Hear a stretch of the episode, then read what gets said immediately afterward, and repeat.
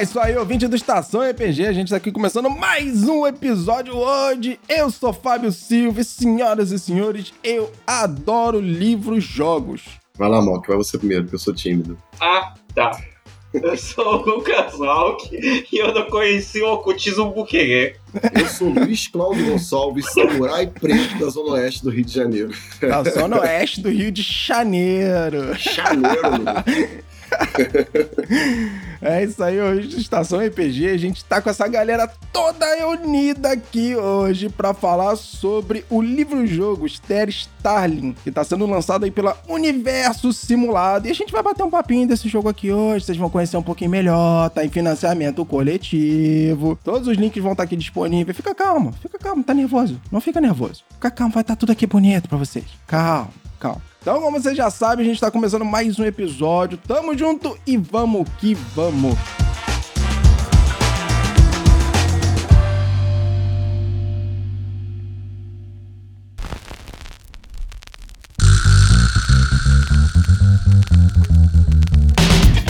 Começando agora mais um Estação RPG.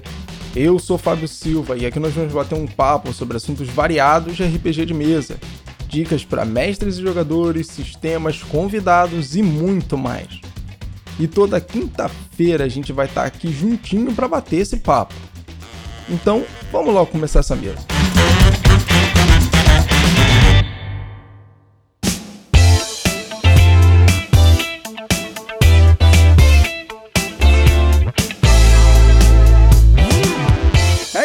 Estação RPG, a gente tá aqui começando mais um episódio hoje. Eu tô com essas pessoas maravilhosas aqui comigo. E eu tô aqui com o Lucas Mal, que mais uma vez, a voz do RB para todos e de outros 500 projetos que ele se mete, porque, porra, ou pessoa para se meter em projeto assim lá na casa do cacete. e aí, Mal, como é que você tá, cara? Tudo tranquilo? Inclusive, já me meti no universo simulado, né? Nossa senhora, nem o Luiz tu deixa em paz cara. não, não, o Luiz só queria falar assim: olha, eu quero desistir, cansei, não sei o que. Eu já sou um dos primeiros a chegar lá no ouvidinho dele e falar assim: Sensei, ele não vai desistir. Ele não chega no ouvido, ele chega de voadora. Falar que chega no ouvido é muito forte, né, cara? No ouvido não, mas fala. É, fica estranho, né, compadre? Ele vem de voadora. e com a gente aqui hoje também, Luiz Cláudio Gonçalves da Universo Simulado, criador do Tordesilhas, Sinistros e Monstros, que aliás foi diagramado aí pelo nosso amigo Jonas Picciolaro. Picciolaro. Que vocês se lembram que teve aqui no episódio número 58 falando com a gente do RPG Sete Baladas do Oeste, que foi financiado, aliás, foi financiado com sucesso, tá ouvinte? Se vocês quiserem mais o jogo, agora tem que esperar distribuir pros apoiadores e comprar agora só quando tiver pronto, que até o Late Play já acabou, tipo, já bateu tudo. O jogo é muito bom e não é à toa, tá? Mas se vocês quiserem, ainda procura aí que não tem problema, deve ter link em algum lugar que eu não me lembro. Eu coloco aqui na descrição para vocês também poderem acessar o jogo do Jonas de novo e todo mundo dar uma olhadinha e tentar ver como é que vai ficar. Porém, além de todos esses jogos que a gente citou aqui, tem o lançamento agora do primeiro livro-jogo que tá vindo pelo universo simulado, que é o Ster Starling. E aí, Luiz, como é que você tá, cara? Como é que você tá sentindo lançando um livro-jogo? Fala pra mim. Uou, baita desafio, né? Primeiro, obrigado pela oportunidade, né, cara, de estar aqui. Porra, eu que agradeço. O cara só faz livro bom e tá me agradecendo. Ô, Mal, como é que é isso, cara? Isso se chama humildade. É verdade, cara. Por um momento eu não reconheci isso. Eu queria falar uma coisa também muito importante. Eu gostaria de arrumar um óculos e um gorro e tirar foto do Malk vestido de Wally, sabe? Porque esse cara tá em todas. Ah, cara. Vai virar onde está o Wally do RPG. Eu vou fazer o cosplay disso agora, cara. Faz, faz cosplay o disso. O Malk dá pra fazer cosplay do Wally molinho. Fácil. Fácil. Ao contrário do Wally, ele é fácil de achar, porque é só mandar uma mensagem pra ele no WhatsApp que a gente tá rapidinho. Agora o Wally era foda. Mas vamos lá. Assim, cara, é o nosso primeiro livro-jogo, né? Stereo Starling e o Enigma da Morte. Não é o último, porque eu já tô escrevendo o segundo livro da Esther, livro-jogo da Esther. Caraca, mal começou, ele já tem continuação? É sério mesmo isso? eu tô extremamente curioso para ver isso, gente. Não só continuação, como ele tem um livro de literatura. É. Que isso? Nossa, eu tô muito curioso para ver isso. É porque assim, no livro, a Esther Starling, ela é uma escritora, nerd e bruxa. O pai é um diplomata inglês, por isso o nome Starling. A mãe é uma professora brasileira, que explica a cor dela negra. E ela escreveu um livro chamado Jardim da Besta. Esse livro fez o um sucesso, mas as pessoas estão dizendo que ela não vai conseguir escrever o próximo, entendeu? Hum. Que ela é uma autora de um livro só. Então ela ficou numa espécie de síndrome do impostor e para poder vencer esse complexo, ela decidiu escrever um novo livro. E ela foi buscar inspiração investigando uma casa mal assombrada. Só que o terror vai escalando, tá ligado? Aquilo que parecia uma historinha de fantasma vai escalonando num terror assim meio Cronenberg, sacou? Hum. Numa coisa meio inusitada que você fala, puta que pariu, o que tá acontecendo, sabe? É bem louco. E que flerta com o evento real da história do Brasil. Interessante. Só que, pra fechar um parêntese que o Malk fez, esse livro, O Jardim da Besta, que a Esther escreveu, já tá pronto. Eu escrevi esse livro. Esse livro existe. Mas foi escrevendo esse livro que você teve a ideia de fazer o livro-jogo? Ou o livro-jogo já era uma ideia antes de você escrever o livro? Eu fiz os dois simultaneamente. E um não conta a história do outro. São histórias completamente diferentes. Nossa, maneiro. Inclusive, o Jardim da Besta, apesar do nome, não é terror. Ele é fantasia urbana, sabe? Se quiser, depois eu conto rapidamente o plot. Eu nunca falei o plot do Jardim da Besta, mas eu posso contar. Legal você ter essa preocupação até também de criar duas histórias diferentes, né? Tanto pro livro literário quanto pro livro-jogo. Mesmo que eles tenham, entre aspas, eles podem ter algum tipo de correlação, são histórias completamente diferentes. Então dá aquela curiosidade da gente, tipo assim, pô, se esse aqui é muito legal, aquele ali também é. Nada disso foi de propósito, né? Eu não tive uma preocupação de mercado, sacou? Uhum. Eu só falei, cara, eu gosto da Esther, eu quero que as pessoas conheçam a Esther. Eu escrevo Esther desde 97. Desde 97. Ela é anterior a Tordesilhas, né? Ela é anterior a Obscura. Nossa, e engraçado, quando eu até ouvi de Esther, né? Eu ouvi junto com Obscura. E ela é antes do Obscura. A Esther surgiu na minha vida em 90. Eu não sei se foi em 95 ou 97, mal, que foi um desse período aí. Tem um problema que acontece comigo, e bom, aí vocês decidem se eu tô. Se eu sou louco, tô mentindo ou tô falando a verdade. Mas às vezes eu escrevo uma coisa que acontece. Por exemplo, no Tordesilhas Oceano Desconhecido, eu escrevi que o navio Musashi havia desaparecido e nunca mais foi encontrado. Tá no livro, só vocês procurarem lá. Musashi era o nome que eu dava pro meu carro. E o meu carro foi roubado, eu nunca mais encontrei. Agora eu não sei se eu começo a rir por conta dessa situação. ou se eu não. Porque o cara foi roubado. Eu não posso rir. É, é, não, pode rir, eu me fudi, cara. Porque é uma coincidência filha da puta, entendeu? Cara, é uma coincidência do cacete isso. Tá de sacanagem, cara. Eu já começo errado de ter carro no Rio de Janeiro. Já tô errado aí, né? Já comecei errado. Completa verdade. É. Isso foi só um caso, porque é o caso mais evidente, porque tá no livro, tá no Oceano Desconhecido, né? Uhum. Mas tem vários casos, sabe, de que eu escrevi depois a coisa aconteceu, que eu acho isso muito bizarro. No caso da Esther, eu conhecia a Esther, só que o nome dela não é Esther Starling, mas era exatamente igual, bruxa, bissexual, escritora, né, artista. Eu conhecia Esther. E foi fascinante conhecê-la, né? Então eu percebi que eu precisava trazer isso para as pessoas. Calma aí, pega aí, pega aí. O espírito que eu converso não é Esther? Não, a Esther tá viva. Nossa, cara, buguei, velho. Eu não entendi isso. De onde você tirou o espírito que eu converso? Como assim? Tô achando que esse, esse assunto aqui tá virando já muito, muito sei lá. né? Paranormal isso aqui. O espírito que eu converso. De onde é que veio isso, cara? Tá maluco? Enfim, né, mano? Tudo bem. É muito louco, porque eu tenho vários contos da Esther aqui. Eu tenho até a última história dela, tá escrita. É muito doido, porque ela tá muito tempo comigo. Diferente, né, cara?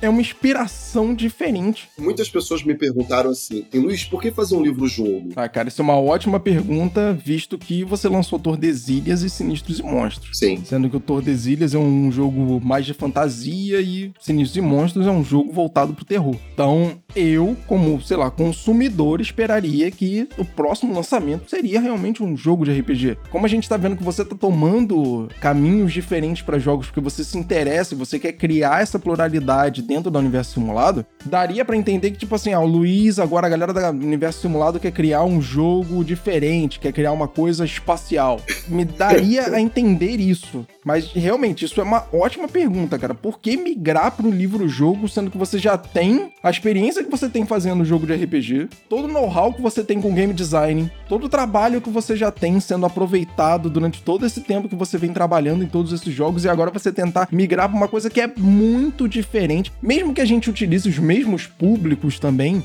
né? Porque o público do RPG ele consome o livro-jogo, mas ainda assim ele tem uma mecânica muito diferente, tanto de interação com o jogo, quanto de interação com aquela história que tá acontecendo, tal. Que foi que deu esse estalo na tua cabeça para dizer assim, vai ser um livro-jogo?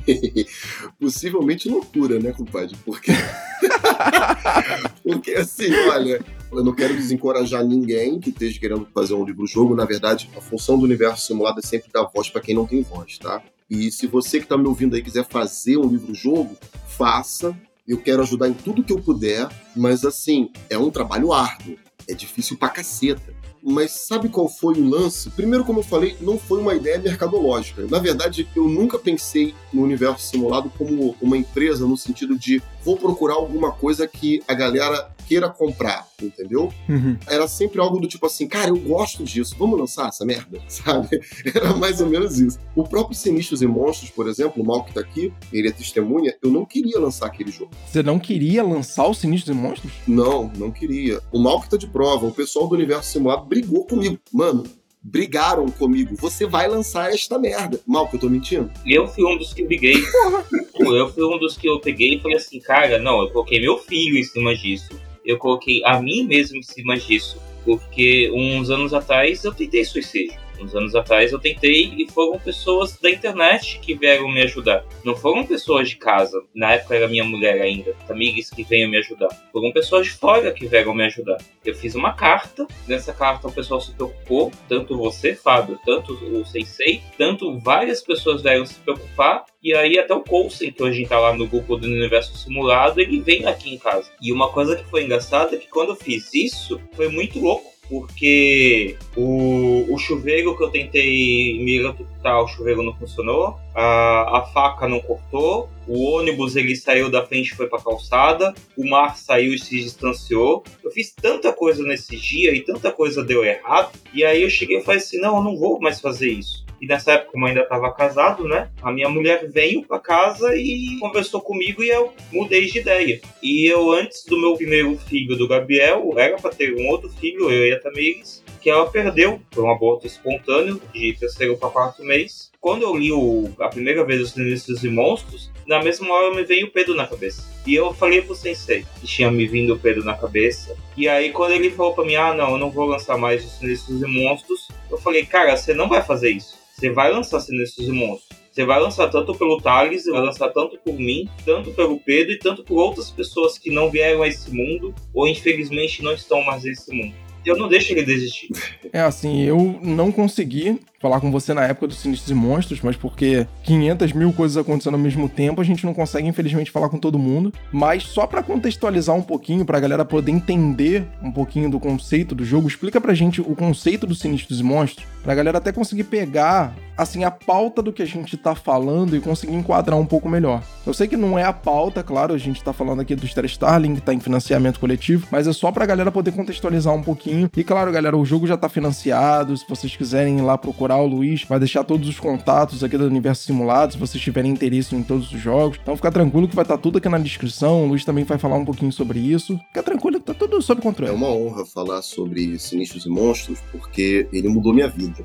É uma cidade chamada Pacata do Sul, e essa cidade ela é acossada por monstros mas esses monstros não têm nada a ver com o mito judaico-cristão, nem com Lovecraft, nem com vampiros e lobisomens, não. São coisas assim totalmente bizarras, sabe? Tipo, tem uma lacraia humanoide que gruda na tua pele e vai comendo devagar teus ossos, sabe? Humanoide não, lacraia com rosto humano e corpo de lacraia, né? Grande assim. Uhum. É só pra citar um exemplo, né? E essas criaturas vão atacando as pessoas da cidade. Só que ninguém consegue ver essas criaturas. Ninguém consegue ver só os sinistros enxergam. Os sinistros são adolescentes que nasceram com o dom de ver esses monstros. O problema é que, na medida que eles vão envelhecendo, eles vão deixando de ver os monstros. E aquilo que você não vê vai acabar te matando. Qual é o lance aqui? O lance é debater sobre ansiedade e depressão, que é uma dor que você sente que eu não consigo ver. É o seu monstro, eu não percebo.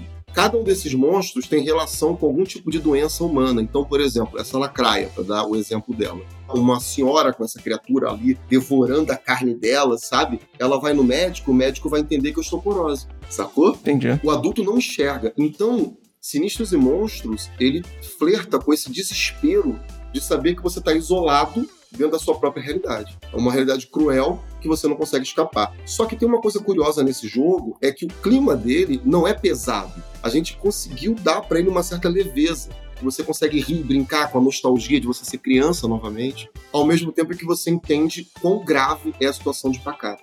Esse livro começou com uma piada que eu fiz com o Fabiano Neme, uma aposta. Ele não me deu um tema específico, ele falou algo sobre a perda da inocência, que eu deveria fazer. Uhum. E o projeto estava engavetado por muito tempo.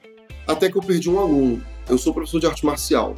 Eu sou professor também em escola, mas na arte marcial, os meus alunos frequentam minha casa, eles se tornam uma espécie de filho, sabe, meu. E dormem aqui. Eu moro no dojo. Uhum. E aí eu perdi um aluno, né? Então o meu luto foi para os Sinistros e Monstros. Eu escrevi aquilo com o meu luto, né? Com a minha dor. Só que eu não queria trazer esse sentimento ruim, por isso que a gente tentou fazer ele né, flexível e tal. Aí sim entra um outro desastre da minha escrita. O livro começava com um suicídio, sabe? E foi exatamente do jeito que o meu aluno se matou. Eu tirei essa parte do livro, eu tirei. A gente trocou por um quadrinho, porque eu achei que poderia despertar gatilhos e tal.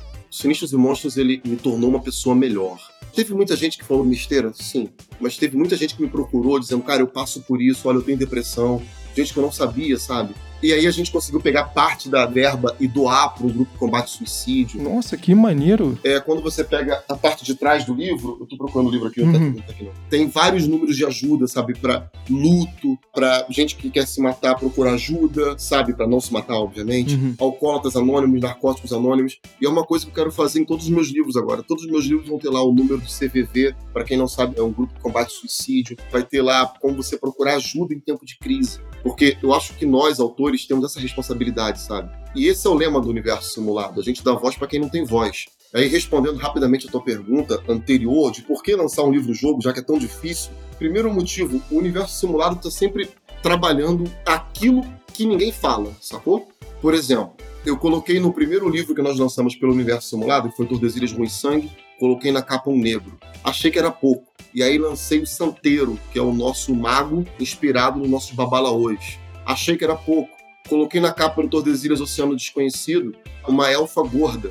E isso foi mó barato, porque alguém me falou assim, cara, se você colocasse elfa gorda na capa, você não vai vender. E já que eu posso xingar, eu falei, foda-se, então eu não vou vender, sabe?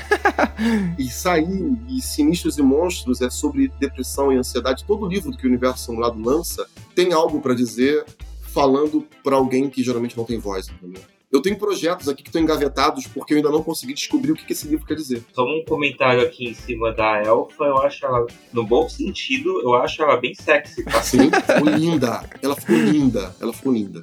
Assim, cara, eu acho maneiríssimo você ter toda essa preocupação. Criar jogos, criar literatura com uma preocupação, tentando não atender uma demanda, porque não é isso que a gente vê que você quer. Você quer cuidar de um problema, você quer direcionar uma proposta para um problema. Quando eu conheci a história dos Sinistros e Monstros, foi num bate-papo que você estava fazendo com o Carlos lá da Orgum pelo Instagram. Teve um dia que vocês se juntaram, fizeram uma live lá no Instagram, eu não lembro o que eu tava fazendo, acho que tava trabalhando aqui. E aí eu, pô, maneiro, abri uma live, cliquei lá e assisti a live toda e escutei ali vocês conversando sobre Sinistros e Monstros e todas essas questões e todas essas preocupações que Sinistros e. Eu acho muito maneiro essa preocupação, eu acho muito legal as pessoas conhecerem isso, as pessoas saberem que tem essa preocupação com RPG também, porque uma das coisas que a gente sempre fala é que não interessa o jogo de RPG que você esteja jogando, tenha cuidado com as pessoas que estão jogando com você. Elas estão cedendo o tempo delas, que elas podiam estar com a família, que elas podiam estar estudando, sentadas ali com você para ter uma experiência de jogo legal, uma coisa divertida. Então, independente de como a coisa aconteça em jogo, cuide das pessoas que estão jogando RPG com você. Porque esse momento a gente não recupera mais, não tem como voltar atrás. Se acontecer alguma cagada e as pessoas que estão ali sentadas com você naquela mesa não gostarem do que aconteceu, brigarem, discutirem, cara, vocês literalmente vão pegar aquele tempo e vocês vão jogar fora. Vocês perderam isso. Então, uma coisa que podia ser uma experiência muito legal, ela simplesmente é perdida e jogada fora no lixo porque não foi feito com cuidado. Então, assim, quando você fala que você tem esse cuidado e esse tipo de pensamento, isso é muito legal porque embasa mais ainda tudo isso que a gente sempre vem dizendo e a gente sempre vem tocando e mostrando para as pessoas, tipo, não faz a lá caralho, faz um negócio legal, se empenha, diverte as pessoas do seu lado do mesmo jeito que você gostaria que elas divertissem você. A proposta do Sinistros e Monstros é muito, muito foda. E infelizmente, como todo mundo sabe, mas eu não sei se eu já contei isso aqui algumas vezes ou alguma vez, mas o Estação RPG nesse último ano ele quase acabou algumas vezes Caramba. por conta de um problema de depressão que eu tive por conta também do falecimento da minha mãe. Então, assim, eu, Luiz, o Malk, você que tá escutando e qualquer outra pessoa, somos pessoas normais, temos problemas normais, muitas vezes os mesmos problemas, às vezes problemas diferentes e coisas acontecem. Então, quando a gente encontra pessoas que tentam cuidar de algumas coisas que acontecem com a gente, seja de uma maneira diferente, com um jogo de RPG, por exemplo, cara, me desculpa, mas a gente tem que bater palma e dizer assim, mano, obrigado. Porque não tem outra coisa pra falar, cara. Fábio, só uma pequena coisa que eu vou deixar aqui gravado. Se você acabasse com o teu podcast do Estação RPG, eu ia até o Rio de Janeiro pra te dar um monte de digital e falar, tu vai voltar pro estação, tô nem É aí. mais fácil pra mim, cara. Eu pego só um trem Volta dessa depressão. Eu pego É só um verdade, é trem. mais fácil pro Luiz. Ele pega só o trem e já tá aqui perto de casa rapidinho. Tem uma coisa que talvez os autores não percebam. Assim, vamos lá. É, eu fui criado numa tradição japonesa, né? Uhum. E o que sempre me diziam é que você tem que levar em consideração o poder do vazio. O vazio é muito importante. E eu vejo que nós, e às vezes eu também caio nesse erro, nós somos muito preocupados em estar ocupando o nosso tempo, em ser altamente produtivos, tá me entendendo? E a gente não para para sentir, é uma perda. A gente não para para crescer. Às vezes a tua obra espera que você esteja maduro para poder carregá-la, sabe? Uhum. A Esther passou por isso. Eu comecei a escrever esse livro que eu estou lançando esse ano em algum momento de 2012 a 2015. Só agora que ele está sendo lançado. Eu acho que foi mais ou menos isso. Porque eu não estava pronto. Eu não tinha entendido a Esther ainda, apesar de tanto tempo. Então, o conselho que eu sempre dou para as pessoas é calma, espera o teu momento, pega o teu tempo, sabe? Sim, você é uma pessoa, não uma máquina. Estamos todos nós muito machucados, sabe, cara? Voltamos dessa pandemia muito machucados. E eu acho que o Sinistros e Monstros, ele me ajudou muito porque eu percebi que, por mais que eu lute pelo direito da mulher, pelo direito do negro, pelo direito das religiões de matrizes africanas, que é uma outra luta muito comum do universo simulado dos nossos nativos, o final de tudo é a vida e qualidade de vida. E isso exige que a gente pare para conversar sobre depressão, ansiedade, suicídio. Nós temos que falar sobre isso. Eu estava muito preocupado com a forma que eu ia falar sobre isso, porque eu não queria que ninguém chorasse jogando, saca? Sim. Eu queria que você entendesse a parada. Se você tá entendendo? Sim, sim. Tem uma coisa muito engraçada, é que, por exemplo, o grande lance da Esther não é a Esther em si. Eu sempre gosto de trabalhar metáfora, saca? Sim. Porque a metáfora, eu te apresento uma bomba e você não percebe. tá ligado? Pura verdade. Isso. Você entende, mas não sente a pancada. Eu gosto da metáfora. O grande lance da Esther, por exemplo, a metáfora dela nunca foi apresentada porque tá dentro do texto. E aí eu não posso dar spoiler. né? Não pode dar spoiler. Duas coisas que eu queria pontuar aqui. Primeiro, dos Sinistros e Monstros. É um jogo de terror, mas que a gente, na Orgum, a gente transformou em algo de felicidade. Sim, A gente transformou em um humor que a gente conseguiu reverter até mesmo o sistema do jogo. sim. Uhum. Porque, querendo ou não, o TTT existe por causa da gente da Orgum. Ele existe por causa do Fábio, ele existe por causa da Liga, ele existe por minha causa. É. E a gente conseguiu transformar algo que era para ver com tristeza, a gente ver com alegria. A gente conseguir falar desses momentos rindo e podendo passar a felicidade de estar vivo e estar vivo em conjunto com outras pessoas. Segundo ponto que eu queria falar aqui, mas em relação a Esther, é algo que o Sensei uma vez falou em uma entrevista que até hoje me deixou marcado. A Esther era o livro-jogo para você pegar a sua Esther dentro de você e colocar à tona. Exatamente. Porque você, quando vai ler o livro-jogo, você tá lendo o livro da Esther, mas a Esther se torna você e você se torna a Esther. E mostra que cada um de nós temos uma Esther. E essa Esther, o que eu tô querendo dizer, é o nosso lado mulher, o nosso lado feminino. Sim. Todos nós temos um lado mulher e o homem é mais errado ainda quando ele esconde esse lado mulher. Uhum. Não importa se você é um bandista, se você é católico, se você é evangélico, se você é ateu, não importa o que você é, todos nós temos o nosso lado feminino e nós temos que deixar em comunhão tanto o nosso lado feminino e o nosso lado masculino. Sim. Então, a gente falando de tudo isso, acho que a mensagem que a gente quer deixar aqui para as pessoas, de certa forma, ou pelo menos a minha maneira, se eu puder dizer assim, né, é que quando a gente se preocupa com todo esse tipo de coisa, a gente gera todo esse conteúdo e fala isso para as pessoas, é que a gente quer que as pessoas tenham o melhor momento possível, com a melhor experiência possível e que aquilo seja um momento sensacional para elas. Eu acho que é essa mensagem geral que a gente tenta deixar para todo mundo, de certa forma.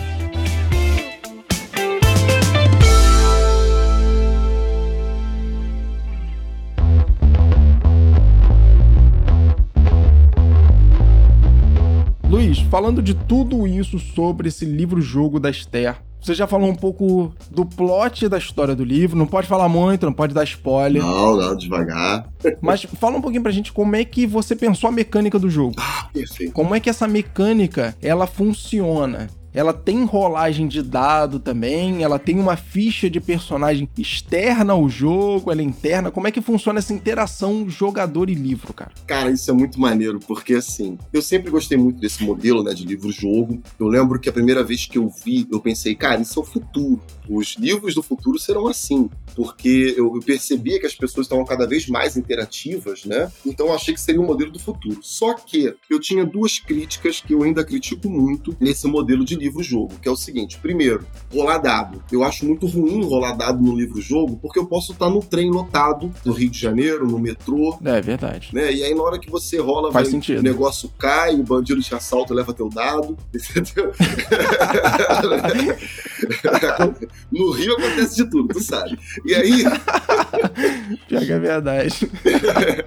e a segunda crítica que eu sempre fiz foi que não tem um personagem. O personagem é, nesse tipo de livro, geralmente é você. Uhum. Você entrou no lugar. E isso torna a leitura um pouco maçante, porque você não se identifica com o personagem. Uhum. Você fica preso na história pela história. Mas eu gostaria que você ficasse preso à história pelo personagem também, além da história, sacou? Entendi. E para criar essa identificação, eu precisava de uma personagem. E aí eu pensei, cara, eu vou usar Esther, que é uma personagem antiga minha interessante e tal. E aí eu coloquei. E no caso de não usar dados, você não rola dado em momento nenhum. É tudo uma questão de escolha. Uhum. Então, por exemplo, ah, tem um cachorro ali. Você quer bater nele com um pedaço de pau? Pra página tal. Quer correr? Página tal. Quer jogar um Hadouken? Não, não tem Hadouken. Ela é bruxa, mas não é o Gandalf, né? Vamos devagar. né? Quer invocar uma magia? Invoca. Tudo vai depender das suas escolhas. Nós temos uma ficha de personagem dela, mas as escolhas são bem simples e básicas. Você escolhe se ela é atlética ou se ela é intelectual. E aí, durante a leitura, tem lá, por exemplo, se Esther é intelectual, vai para a página tal. Se não, vai para outra página. Nossa, maneiro. Então, basicamente, você vai construindo mais ou menos até um pouco do personagem conforme você vai jogando também. É, é isso que eu tô entendendo? Exatamente. Interessante isso. Você é Esther, você se mescla com ela. Tem uma coisa sobre você ser inclusivo que eu acho muito importante. Eu quero, você, só um parêntese rápido, eu vou voltar a falar sobre mecânica, prometo. Uhum. As pessoas esquecem o seguinte: ser inclusivo é permitir que um branco jogue de babalaú. Por que não?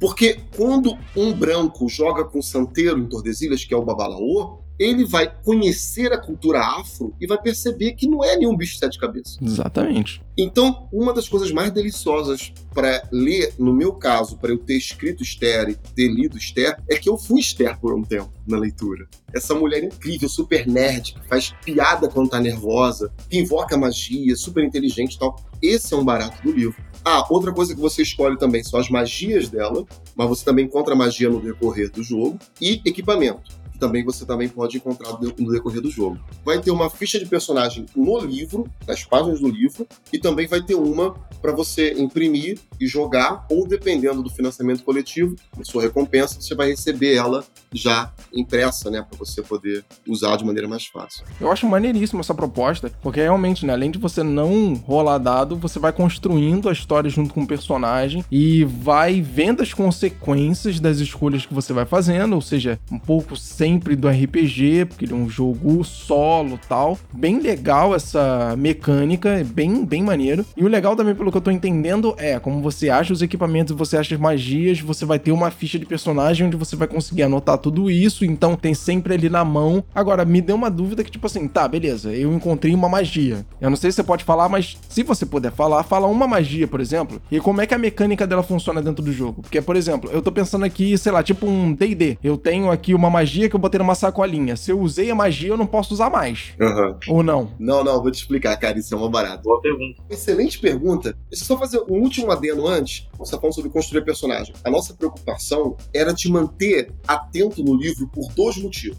a história e a personagem. Então você começa com a Esther através de uma entrevista que foi feita com ela, que inclusive já disponibilizei lá no Catarse, tá lá a entrevista feita com ela. E aí você fala, pô, joinha, garota é maneira e tal. E na medida que você vai lendo, você vai descobrindo detalhes sobre ela que vai entrar de choque com o problema da trama, sacou? Que eu não posso dizer o que, que é. Pô, maneiro. E aí tudo vai explodir na tua cabeça, mano. Mas assim, sobre magia, qual é o problema da Esther? Que inclusive ela explicou isso quando você tá escolhendo a magia, ela te fala isso. Ela fala o seguinte: a magia dela é ritualística. Desenho no chão, sacou? Vela e tal. E não tem como ela levar material para tudo. Você tem que ser preparado. Isso daí eu conheço como Umbanda, tá? eu tinha que fazer essa piada, cara. Desculpa, desculpa, velho. Eu tinha que fazer essa piada. Não, de boa, de boa. Você pegar a peiba do chão, riscar, fazer um ponto riscado. Não, eu tenho uma crítica muito grave. E aí eu peço perdão para quem discordar de mim. Lembre-se, é meu gosto. Eu não sou dono da verdade. Mas eu tenho uma crítica muito grave aos RPGs que se utilizam RPG de terror, tá? De terror, que não usa magia ritualística. Eu acho que todo RPG de terror deveria ter magia ritualística. Por quê? Porque isso enfraquece o personagem. E o terror é sobre gente fraca enfrentando monstro. Do contrário, é fantasia urbana, pô. Sim. Gente, pelo amor de Deus, se você joga jogos diferentes, é meu gosto, tá? Então, eu sempre pensei, não, o ideal é ser ritualista. Aí, por exemplo, vou dar um exemplo aqui. Tem uma magia que ela usa que, cara, é uma das minhas cenas prediletas, saca? Que ela faz lá um ritual e tal, e ela pega pedaços do corpo, né? Por exemplo, uma saliva, um cabelo, uma unha, coloca lá no cálice com uma bebida lá e ingere aquilo, sacou? Quando ela ingere, ela vai ter visões da vida da pessoa. Caralho, é jogo de terror mesmo, né?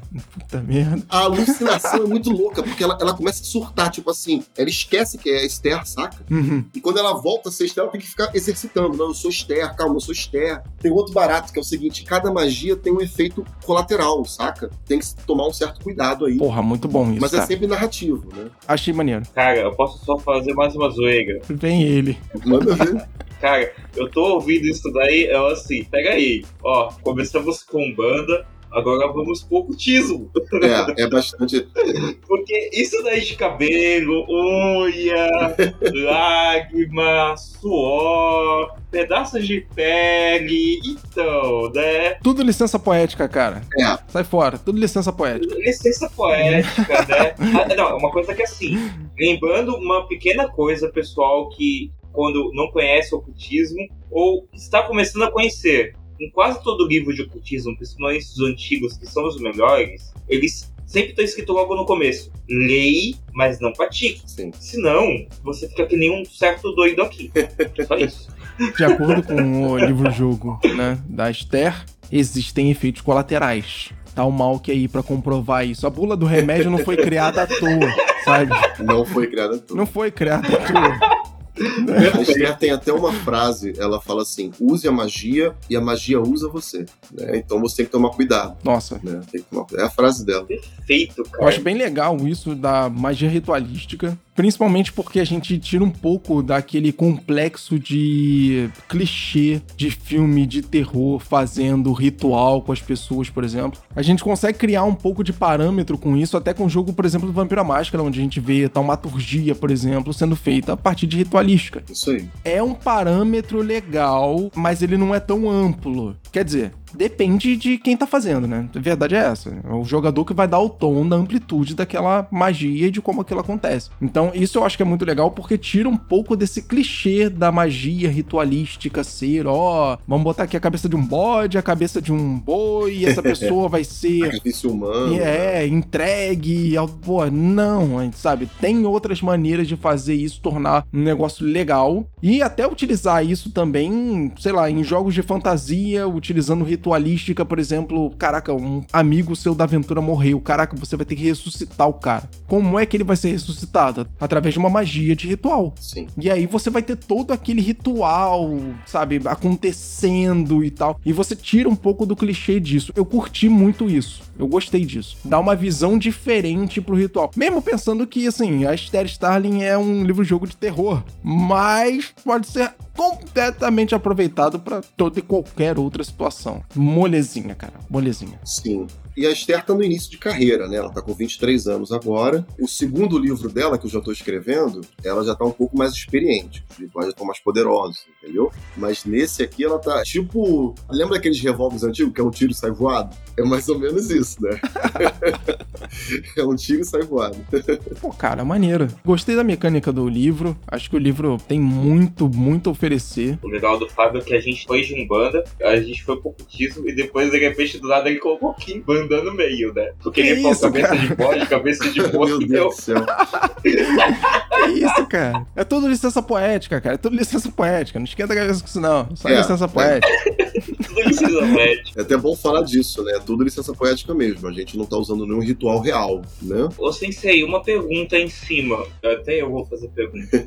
Porque você tinha dito pra nós que ele usava um pouquinho do obscura, né? Aham. Uhum. É. E tanto que uma das recompensas que a gente vai ter, que a gente vai ganhar, é o sistema do Obscura. Poderia falar um pouquinho mais do sistema do Obscura pra gente? Sim, na verdade é um RPG solo que vai estar tá já com o Obscura. É porque assim, Malk, Esther acontece no mundo de Obscura. Hum. Né? A história de Esther no Obscura. O Obscura é o nosso RPG de terror. Ele busca ter a inventividade dos filmes B, dos filmes trash, né? Uhum. Mas eu tô falando só da inventividade, tá, gente? Tipo assim, Enigma do Outro Mundo, né? Uma coisa assim.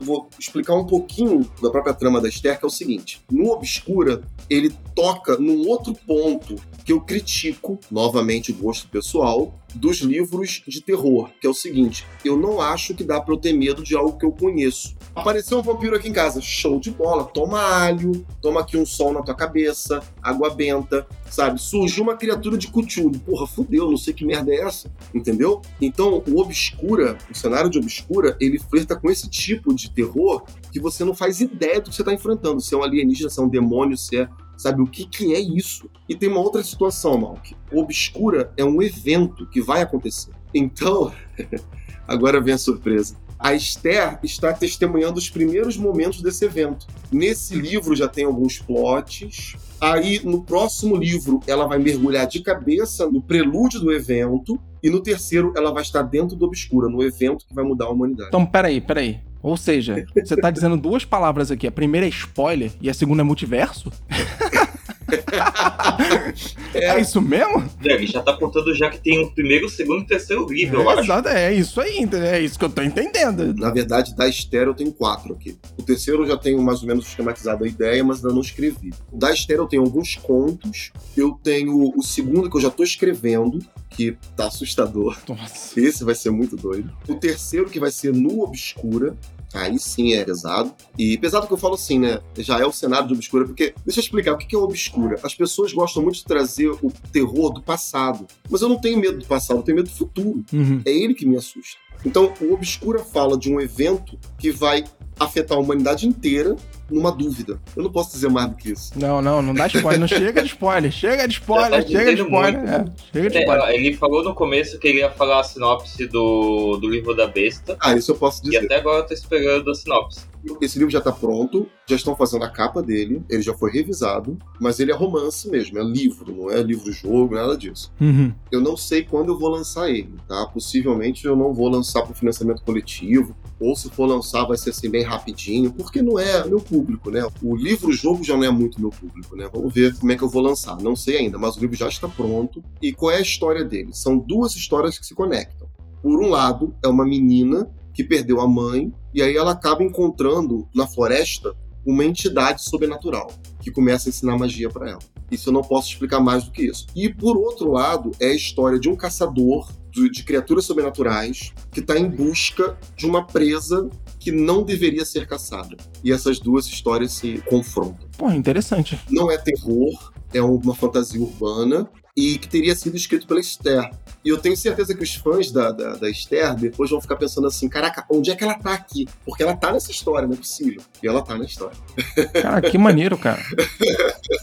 É porque quando a Esther escreve um livro, não sou eu escrevendo, sacou? Ela escreve sobre as experiências dela. Uhum. Então ela tá no livro. Agora onde? Essa é a questão que vocês vão ter que descobrir. Não, mas é maneira a forma que você tá usando de unir tudo isso e de tirar insights para ligar uma coisa na outra e, sabe? Não é aproveitar o personagem, mas é criar um ambiente, criar toda aquela situação e aí criar uma situação nova onde você mesmo começa a se questionar, tipo assim, cara, será que é mesmo isso aqui ou não é? Será que tá aqui ou não tá? E como tá? E as formas que aparecem. Porque uma coisa que você falou que eu achei bem legal, que eu acabei deixando passar e não comentei. A forma que você demonstra o estilo de narrativa do jogo, e eu não sei dizer se você leva isso para esses outros livros, e sinceramente, se você não puder dizer, não diga. Mas a forma que você usa isso, dizendo tipo assim, ah, eu tô dizendo para você que tem uma criatura, mas você não consegue identificar que criatura é essa. Pode ser tipo assim, um lobisomem, não é nada demais. Porém, eu uso toda uma técnica narrativa a te induzir a pensar que é aquela criatura, mas nunca dizer para você que é um lobisomem. Vai lá, uma estacazinha no coração dele, vampiro, pega alho lá correndo, vambora, sabe? Estaca no coração. Falando merda. Ele foi pro lobisomem, de lobisomem foi pro vampiro. É, misturou tudo. Mas enfim, vocês entenderam o que eu quis dizer, entendeu? É, esse estilo de narrativa você leva para os outros livros também, gerando essa mesma curiosidade entre as narrativas conforme elas vão se entrelaçando? Sim. Deixa eu te falar uma coisa assim que eu aprendi. Mais importante do que escrever uma cena é fazer o leitor sentir uma emoção. Quando eu estou escrevendo, eu não estou escrevendo para quem gosta de ler. Eu estou escrevendo para quem não gosta de ler. Então, o meu objetivo é sempre gerar uma emoção em você. Eu quero que você sinta. Quem já leu os outros livros, né, Tordesilhas, por exemplo, sempre tinha um conto, né? Sempre tem um conto. E eu tento trazer uma emoção na leitura. Então, sim, eu sempre tento fazer isso. A segunda coisa é que quando eu faço uma brincadeira, você pode chamar de loucura se você quiser, e eu vou aceitar humildemente, mas uma coisa que eu gosto de fazer é que, por exemplo, para evitar os meus como escritor, eu às vezes me coloco como uma outra pessoa escrevendo, sacou? Então, como Esther escreveria isso? Porque eu não sou muito bem humorado. Já a Esther é muito bem humorada, ela brinca o tempo todo, ela zoa, mas a minha escrita não é muito bem humorada, né? O Luiz escreve jogo e o Luiz escreve livro jogando RPG, mano. Ele interpreta um personagem para escrever livro. Caralho, mano. Isso. Não, ele literalmente ele se torna espírita, cara. Ele pega na hora, ele vai lá, fecha os olhos assim, cara. Vai Deixa não é mais o Luiz, entendeu?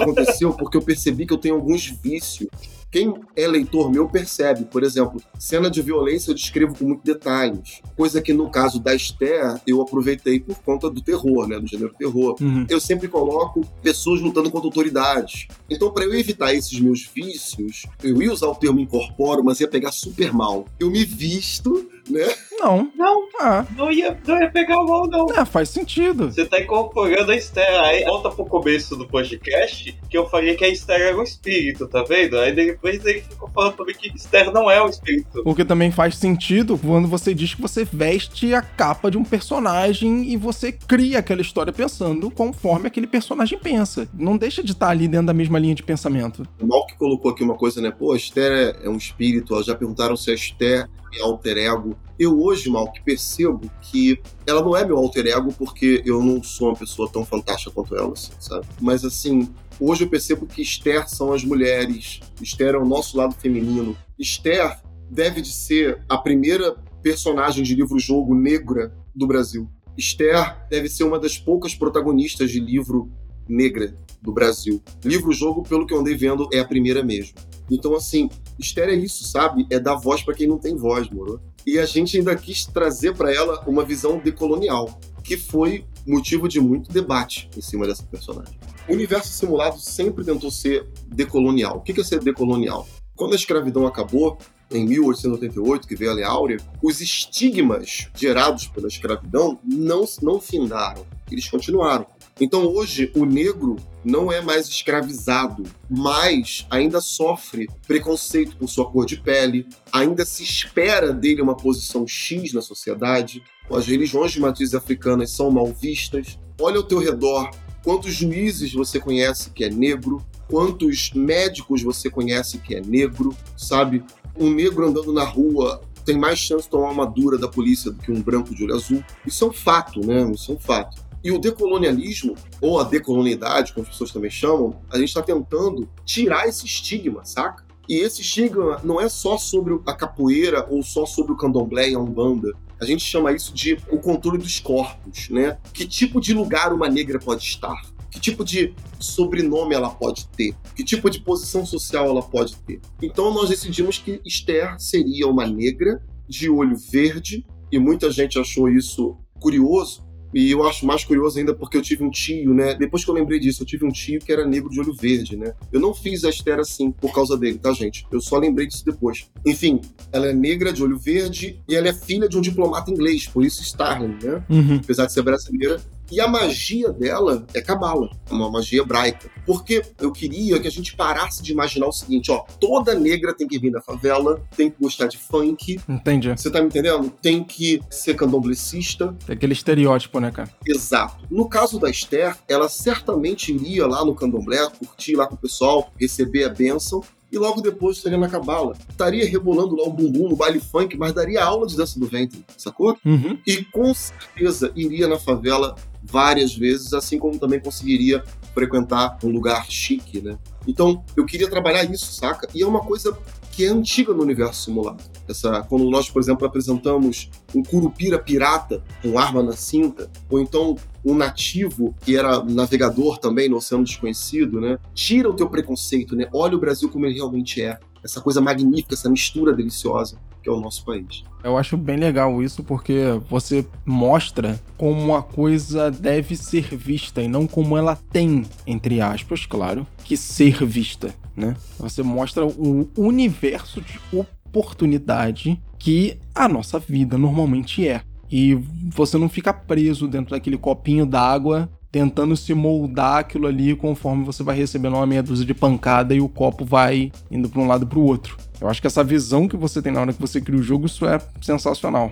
O fato de querer tornar isso menor, isso nichado, estereotipado, é que não tem muito a ver. Não só com a proposta que você está fazendo, mas também não tem a ver com a nossa própria vida cotidiana. Realmente, como você falou, não é só porque uma pessoa é negra que ela tem que morar na favela.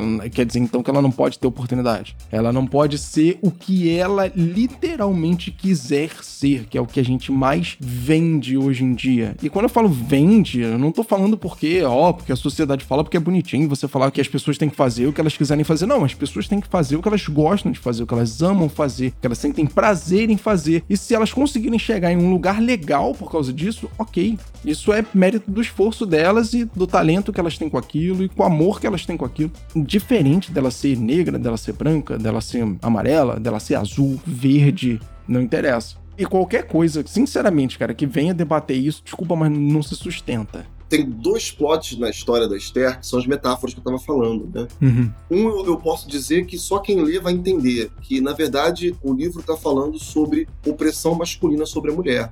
Quem lê vai perceber, e depois que o livro sair, eu vou gravar um vídeo com spoiler explicando isso. E o outro eu não posso falar que é um evento da história do Brasil. Mas eu fiquei pensando muito na Esther, nos debates que aconteceram, debates positivos, pessoas que gostaram, pessoas que criticaram, é normal isso acontecer. Uhum. Mas assim, eu não tinha percebido que isso poderia acontecer. Eu não tinha me ligado que isso poderia acontecer. Então, uma série de questões começaram a surgir na minha cabeça depois. E uma delas foi o conceito de diferenciação social, que é o seguinte: nós que somos do Rio de Janeiro, pessoal, percebemos isso muito claramente. O Fábio também é. É como se a sociedade fosse dividida em aquários. Então, eu aqui no meu aquário, eu vejo você no teu, e vejo o outro, mas eu não tô lá, eu não sinto o que você sente. Nós estamos muito preocupados em colocar cada um no seu quadrado, cada um no seu aquário. E um não sente a dor do outro. Sim. Saca? Sabe, o Rio é isso. Você sabe que, por exemplo, desculpa, a gente é uma questão muito local, mas também acontece na tua cidade com certeza, você que tá ouvindo, talvez com nome diferente, mas acontece.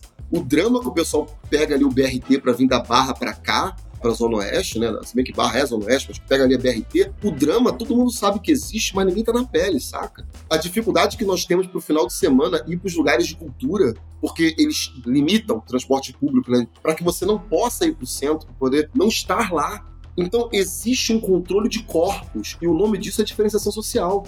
Então, você que é negro, segundo esse pensamento imbecil, desculpa o termo, você não pode ocupar certos espaços. E a Esther, eu queria que a Esther servisse para que uma criança negra e foi aí que eu tomei muito cuidado para, por exemplo, não ter palavrão, não ter nenhuma cena obscena, né, gente? Uhum. Apesar de ser terror, ele é bem comedido, não vai tirar o sono de ninguém, não, tá? Justamente para que um adolescente, não uma criança não, mas um adolescente, lendo, fale: peraí, se a Esther é escritora, eu posso ser médica sendo negra? Sim. Eu queria isso, saca? Eu, eu, queria quebrar esses aquários desgraçados e fazer as pessoas conseguirem transitar, porque todos nós somos essa sociedade. Eu moro quase em Mongaguá, né? Final da Praia Grande. Aqui o ônibus no final de semana não tem. Aqui o, o ônibus é, é de duas em duas horas e eu, para poder pegar qualquer ônibus para eu ir para outro lugar, eu sou obrigado a pegar dois ônibus.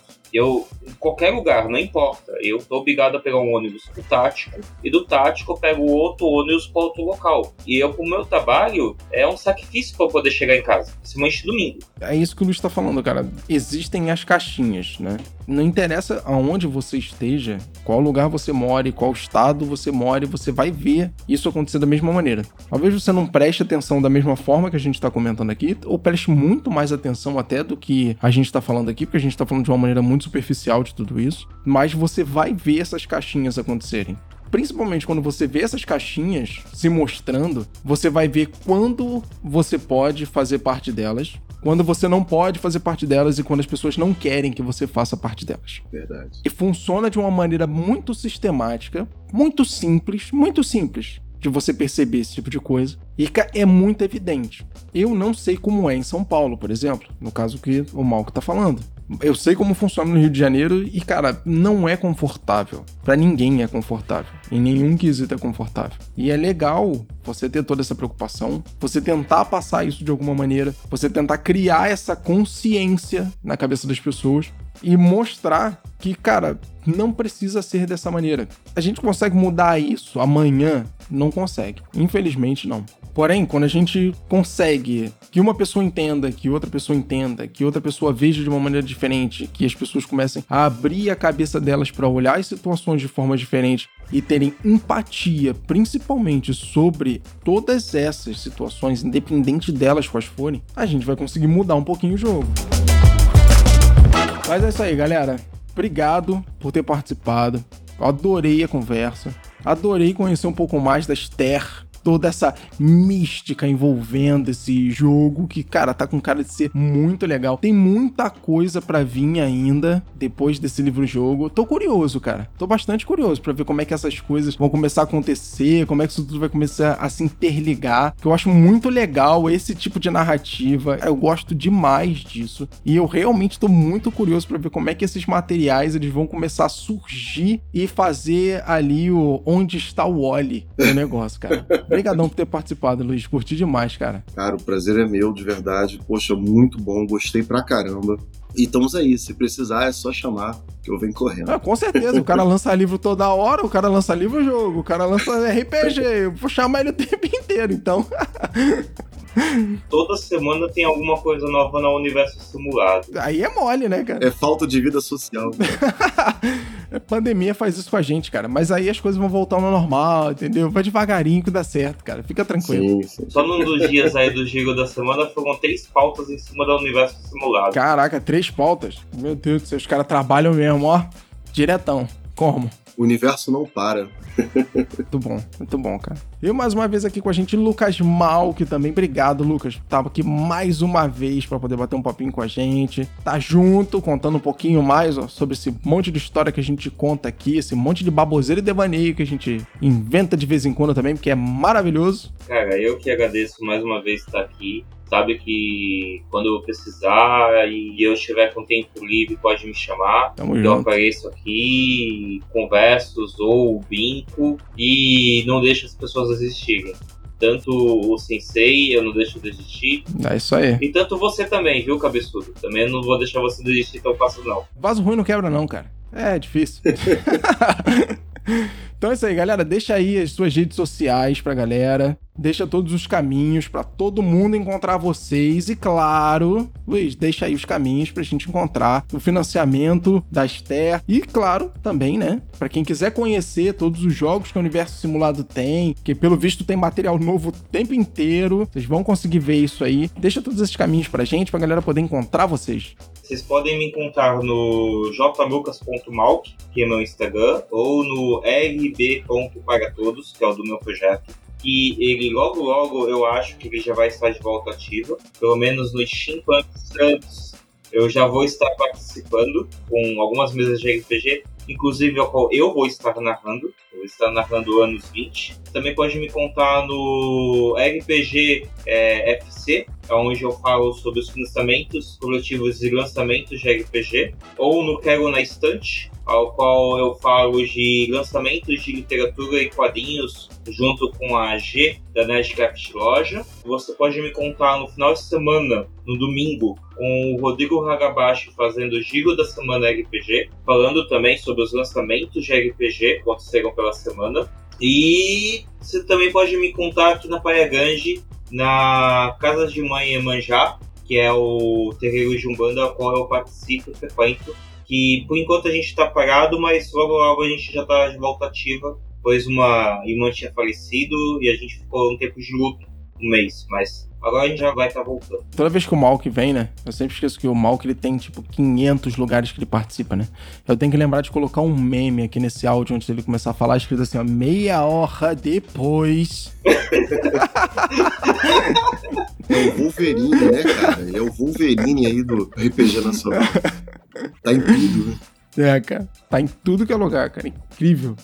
Bom, galera, muito obrigado aí por ter ouvido esse podcast. Foi um prazer muito grande ter participado. Malk, obrigado. Fábio, muito obrigado. Gente, me encontrar é muito fácil, né? O Universo Simulado, nós temos o site, né? Universo Simulado RPG. Lá você encontra muita coisa do universo simulado. A gente toda semana está lançando alguma coisa gratuita. Temos sistemas, temos suplementos, tem um fanzine mensal do Tordesilhas. Dá uma olhadinha lá. É, também temos o Instagram, né? O Universo Simulado tem o Instagram. Tem o, o meu pessoal também, que é Sensei Luiz Cláudio Gonçalves. Ah, e o pessoal costuma falar comigo diretamente pelo Zap, né? Que é o Universo Zap. A gente usa o termo Universo Zap para parecer elegante, mas é o meu, que é o 021 9728 45159. Pode me procurar, estamos aí. E o Stereo Starling está no financiamento coletivo, né, no catarse.me barra ESEM, Stereo Starling Enigma da Morte, tá? Então, catarse.me barra ESEM. Aí dá uma olhada lá, espero que vocês curtam. Queria também pedir desculpa para vocês por essa voz terrível que eu tô, porque eu tô com Covid. É, infelizmente a gente teve essa notícia lastimável. Faz parte. Eu tomei as três doses, ainda bem. Mas vai ficar tudo bem, cara. É, não, tô tranquilo, tô tranquilão. Só não posso. Ele tá com a voz de X de Neymagal e tá falando que tá com a voz horrível. Olha lá. Quero vê-la sorrir, quero vê-la cantar. Nossa, é o som de Sidney Magal que a gente vai ficando por aqui, ouvinte da Estação RPG. O Luiz agora, o Luiz foi lá longe. Sou velho. É isso aí, o pedido Estação RPG. A gente tá aqui terminando mais um episódio. Obrigado pela sua audiência. Como sempre, todos nós estamos aqui te desejando ótimos jogos de RPG e até a próxima.